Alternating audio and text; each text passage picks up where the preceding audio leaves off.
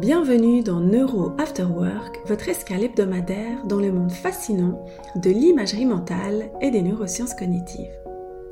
Aujourd'hui, je vous invite à explorer une salle de projection de cinéma unique, celle qui se trouve à l'intérieur de chacun de nous, notre cerveau. Et ceci afin de comprendre les mécanismes neuronaux qui se cachent derrière une visualisation. Alors, allons-y Imaginez un instant que votre cerveau est une salle de projection de cinéma avec un magnifique projecteur super lumineux et ses bobines de film. Chaque bobine représente un souvenir, une pensée ou un rêve. Et lorsque nous visualisons, c'est un peu comme si nous choisissions une bobine spécifique, la placions sur le projecteur et laissions le film de nos souvenirs se dérouler sur l'écran de notre esprit. Notre cerveau s'active à ce moment-là, traitant et interprétant chacune de ces images mentales. Et loin d'être de simples projections passives, elles sont le résultat d'un processus complexe où le cerveau traite l'information, la relie à nos émotions, à nos expériences passées et aussi d'ailleurs à nos futures attentes. Mais voyons ceci plus en détail. Le cortex visuel, situé à l'arrière de notre tête, s'active dès que nous commençons une visualisation. Simultanément, l'hippocampe, responsable de nos mémoires, va hop récupérer et projeter ce souvenir ou des parties de ce souvenir, tandis que nos amygdales corticales vont y ajouter des émotions, comme si on mettait un peu de couleur sur un film noir et blanc.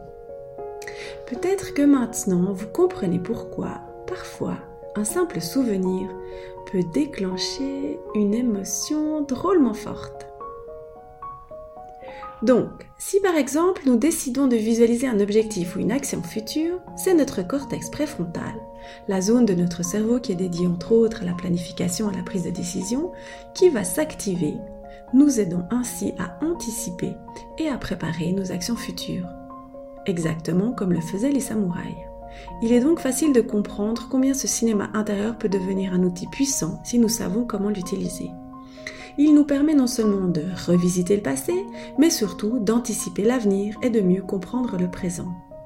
En prenant conscience de ce pouvoir et en comprenant les mécanismes neurologiques qui s'y cachent, nous pouvons mieux exploiter le pouvoir de la visualisation, que cela soit pour l'apprentissage, la gestion de nos motivations ou encore la régulation de nos émotions. Nous pouvons nettement l'utiliser à notre avantage.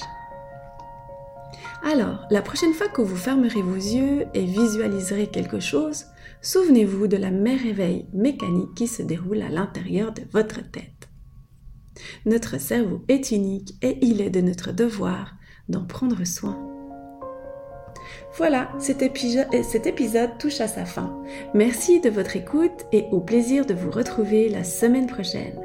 Et si vous souhaitez être averti des prochains épisodes, activez les notifications ou abonnez-vous sur les plateformes en tapant Neuro After Work.